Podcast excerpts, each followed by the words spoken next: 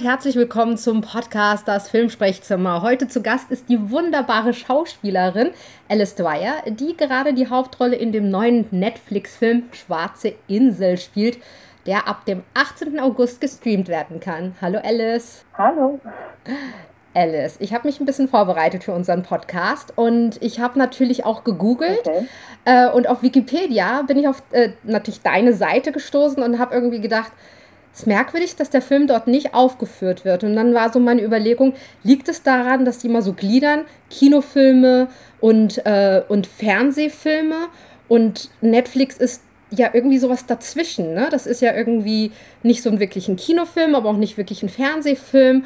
Oder äh, was glaubst du, woran liegt das so? Also ich muss sagen, ich kann mich da gar nicht genug aus, was, was Wikipedia angeht oder wer das macht. Das kann aber gut sein, weil es ist, ähm, gibt jetzt auch auf den Webseiten der Agenturen, dass sie jetzt ein neues Feld aufgemacht haben mit äh, Video on Demand, wo dann die Projekte nochmal einzeln aufgelistet sind, weil es eben in keiner der anderen Sparten passt. Netflix ist ja jetzt und auch Amazon Prime, die ganzen, die ganzen Streamer, ich meine, die sind ja jetzt auch ähm, beim Oscar vertreten gewesen. Das ist ja wirklich jetzt mittlerweile ähm, alles eine ganz andere Liga geworden, ne? Diese ganzen Streaming-Anbieter und was für Filme und Serien die auch krass selber machen. Ja, total. Ähm, ich glaube, die müssen, um ins Oscar-Rennen zu gehen, müssen die im Kino gelaufen sein. Es gibt ja einige Filme, die eine Kinoauswertung haben von Netflix. Ähm, das ist, glaube ich, so Prämisse. Aber ja, alles in allem ist es äh, Wahnsinn, was da kommt. Und natürlich für uns Schauspieler ganz toll, dass die Seite, die da noch aufgemacht wird, die Qualität, die das auch mit sich bringt. Ne? Das, der Anspruch ist hoch. Ähm, muss auch hoch sein, weil die Leute ja nochmal extra bezahlen dafür. Und äh, aus unserer Sicht, also ich spreche da eigentlich aus zwei Sichten. Einmal natürlich beruflich und dann schaue ich mir das auch gerne an. Und ich finde das toll. Alice, kannst du uns sagen, worum es in den Film geht? Ja, ich finde das immer schwierig, gerade bei dem Film, ohne dass man was spoilert. Also ich probiere es. Es geht in Schwarze Insel um Jonas, der auf dieser Insel lebt, ähm, der einige Schicksalsschläge hinter sich äh, bringen musste und jetzt aber auf einem ganz guten Weg ist. Und dann ähm, kommt eine neue Lehrerin auf die Insel, äh, für seine Klasse zuständig. Und die beiden kommen sich näher und ähm, aufgrund dessen und einiger anderen Ereignisse beginnt so ein düsterer Strudel. Ich glaube, so könnte ich das am besten beschreiben, ohne zu viel zu verraten. Wie bist du denn auf diese Rolle gekommen?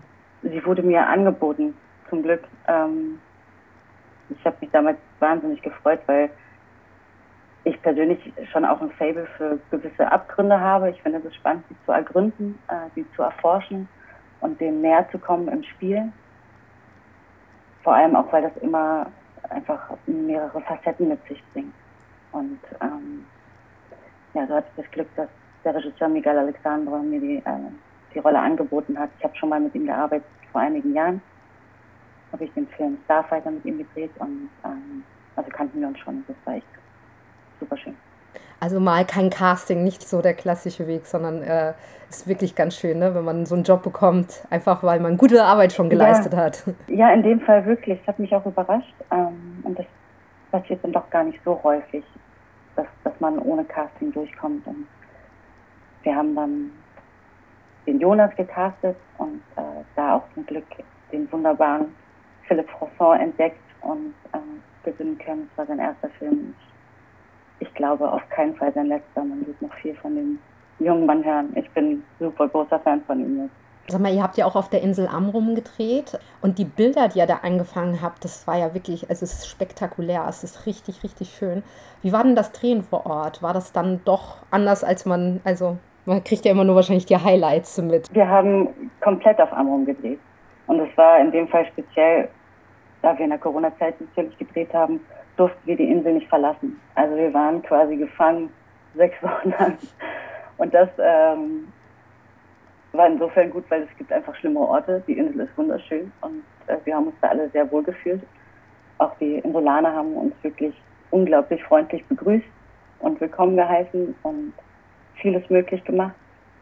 Und an freien Tagen konnten wir irgendwie im Watt oder im Meer spazieren gehen. Das war schon richtig toll. Aber trotzdem das Gefühl, dass du nicht gehen darfst, ist immer ein bisschen beklemmt, muss ich sagen. Aber ich kannte Amrum nur von der Klassenfahrt aus der dritten Klasse. Ich hatte da jetzt nicht viel Erinnerung dran, muss ich sagen, und war ähm, echt überrascht, wie schön und vielseitig auch diese Insel ist. Und das wurde extrem gut eingefangen in unserem Fall.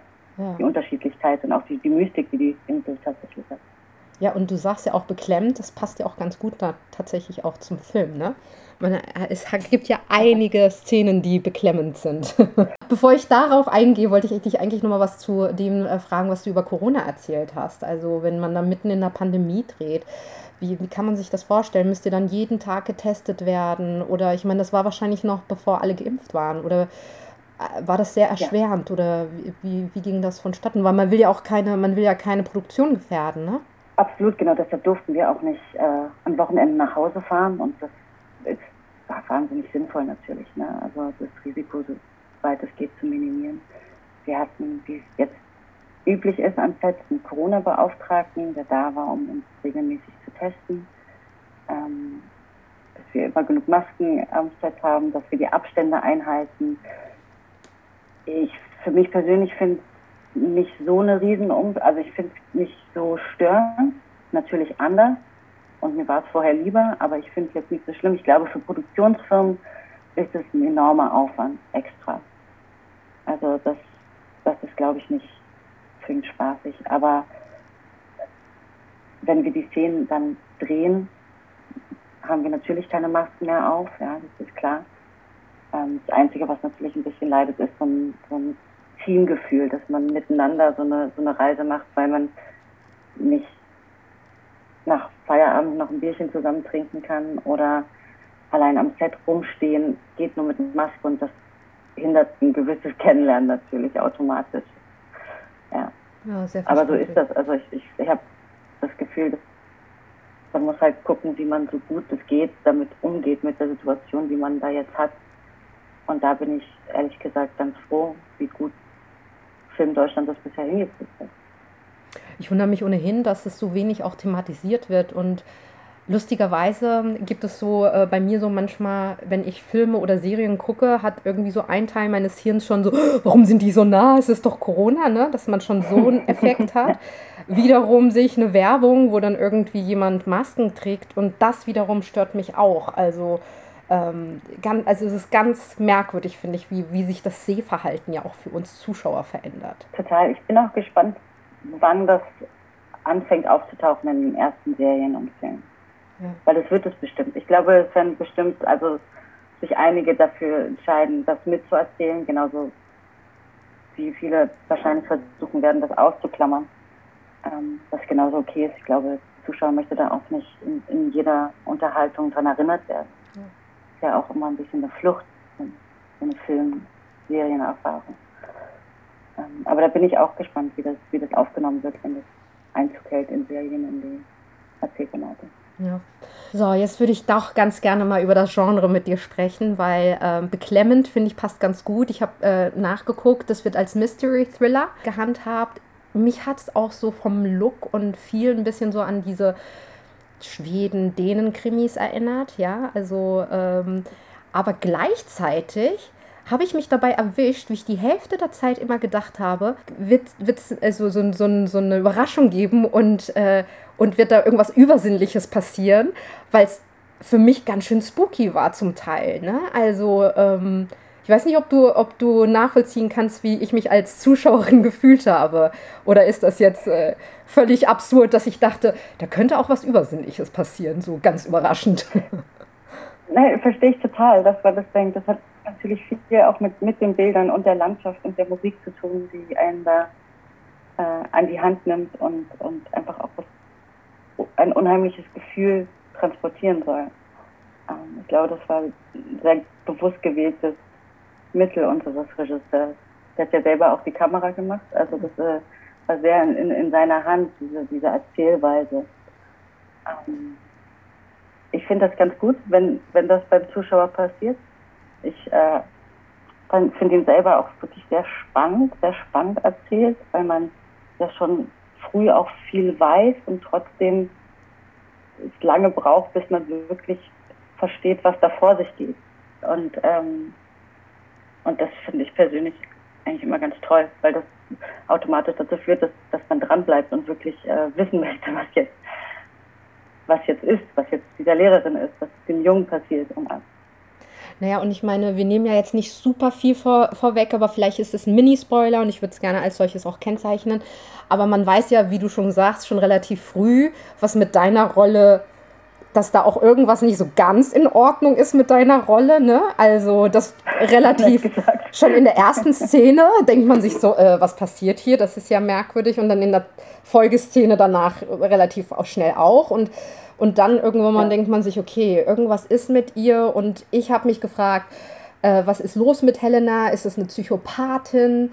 Äh, was ist ihre Motivation für diese Handlung? Also es ist schon eine richtig düstere Rolle, die du da gespielt hast. Ja, es ist wirklich so. Ich war auch beim Gucken nochmal nicht ja, überrascht. Ich wusste ja, was wir gemacht haben und dachte das schon, wow, okay, die ist schon, die ist schon auch sehr, sehr düster, sehr verkorkst, möchte ich fast sagen. Die hat schon echt Probleme, die Frau. Ja.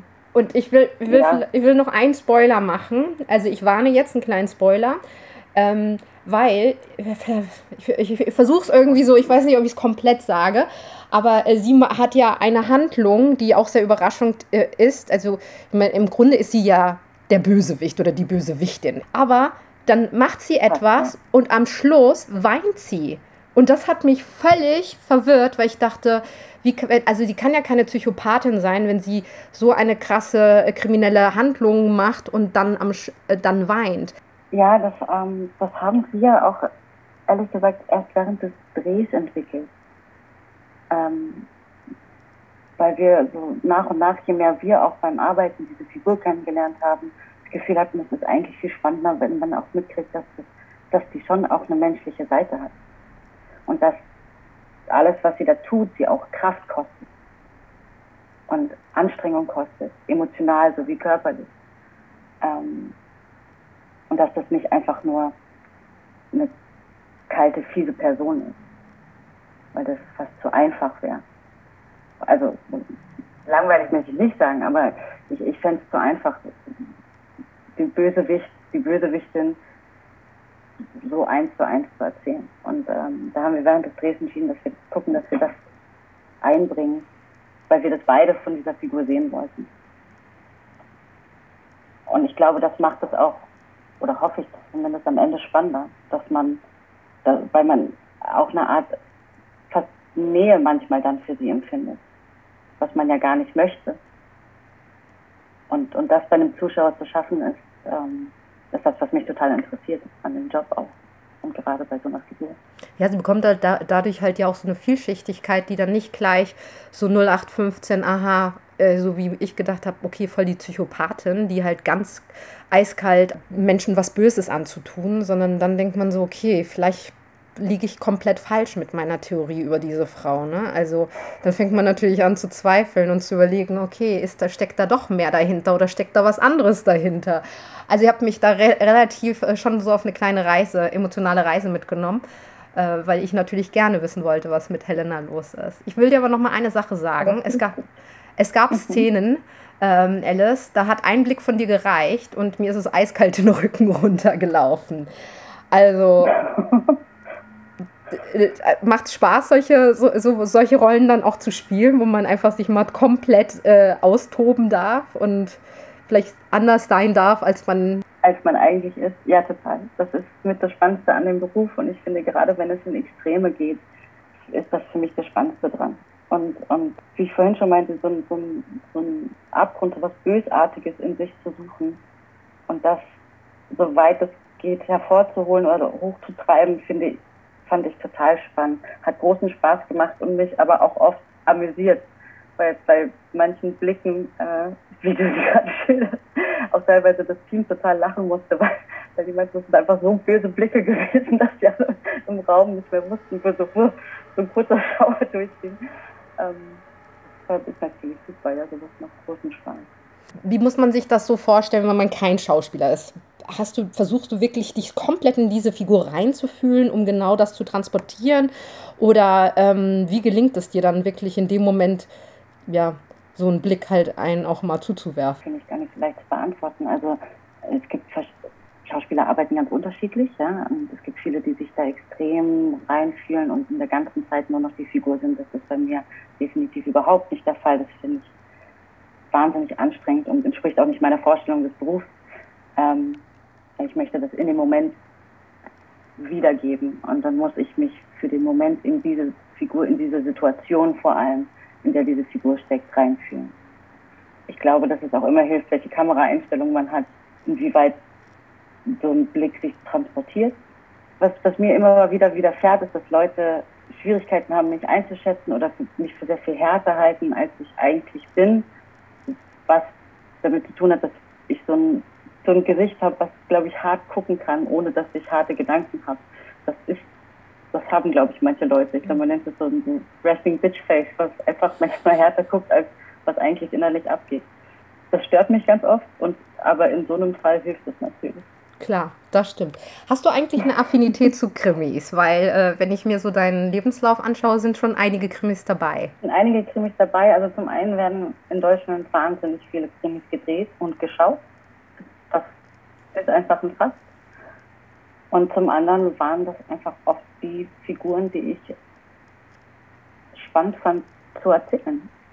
Also man, man hat die Möglichkeit, Krimis, dadurch, dass es ja immer wieder neue, andere Geschichten sind, die oft auch extremer gehalten sind, einfach die unterschiedlichsten Charaktere zu spielen. Und deshalb äh, ist das so passiert. Das war jetzt nicht ein Plan von mir oder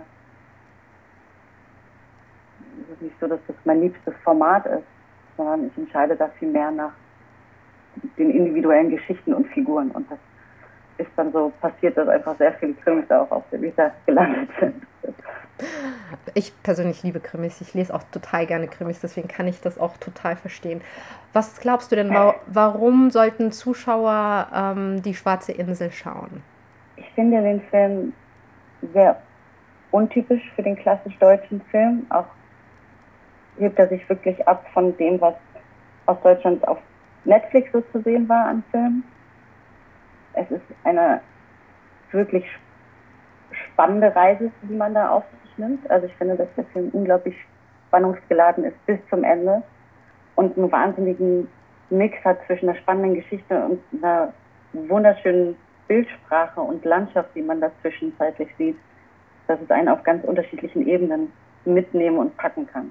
Und dazu muss ich sagen, habe ich so tolle Kollegen in dem Film. Also Philipp habe ich ja schon erwähnt, unsere Neuentdeckung. Und dann ähm, Hans Zischler oder Mercedes Müller, das ist ein ganz tolles Cast gewesen. Mir hat es so Spaß gemacht, den zuzuschauen. Ich hoffe, das geht den anderen auch. Habt ihr auf der Insel in einer Schule gedreht, im echten Haus von irgendjemandem oder also waren das echte Locations? Teilweise ja. Also die Schule ist aus unterschiedlichen Locations zusammengebaut. Oft der Fall, dass man, wenn man äh, gerade größere Gebäude erzählt, dass man verschiedene Gebäude zu, zu einem zusammenschustert im Schnitt quasi. Äh, das war jetzt nicht nur ein Ort, aber dieses Haus vom Großvater gibt es wirklich wunderschön. Äh, den Teich gibt es nicht wirklich, den haben wir gebaut. Und ähm, auch Helenas Haus gibt es äh, in das, genauso wie es äh, da steht. Also wir haben viel mit dem gearbeitet, was da war, weil die Insel da viel hergibt. Ja. Wenn wir Reviews äh, machen zu Filmen, äh, ist immer eine Frage, die wir uns stellen, was war unser Highlight des Films? Was war denn dein Highlight des Films? Bei der Arbeit oder jetzt beim Gucken? Gerne beides. Eins meiner Highlights war definitiv, und das finde ich, kommt auch im Film wahnsinnig gut, war der Drehtag im Watt. Es gibt eine recht lange Sequenz im Watt, wo man mich sieht, wie ich mich abrackere. Mehr möchte ich dazu nicht sagen erstmal. Und ähm, das war wirklich äh, ein super schöner Drehtag. Der ging sehr früh los. Ähm, aber das war landschaftlich so schön, dort zu sein und hatte so eine tolle Ruhe. Und ich finde, dass das auch eine sehr schöne Sequenz im Film geworden ist. Ja, das stimmt. Und auch spannend, also hatte auch richtig Drive, die Szene. Ja. Was glaubst du, für wen ist der Film etwas? Wer wird das sich anschauen wollen? Ich hoffe, vor allem für viele Leute ist er etwas. Ich glaube, dass das schon auch ausgerichtet ist für, für ein jüngeres Publikum. Also so Anfang 20-Jährige kommen da, glaube ich, werden da, glaube ich, gut abgeholt werden. Und ich hoffe, dass es aber 30, 40, 50-Jährige genauso spannend finden.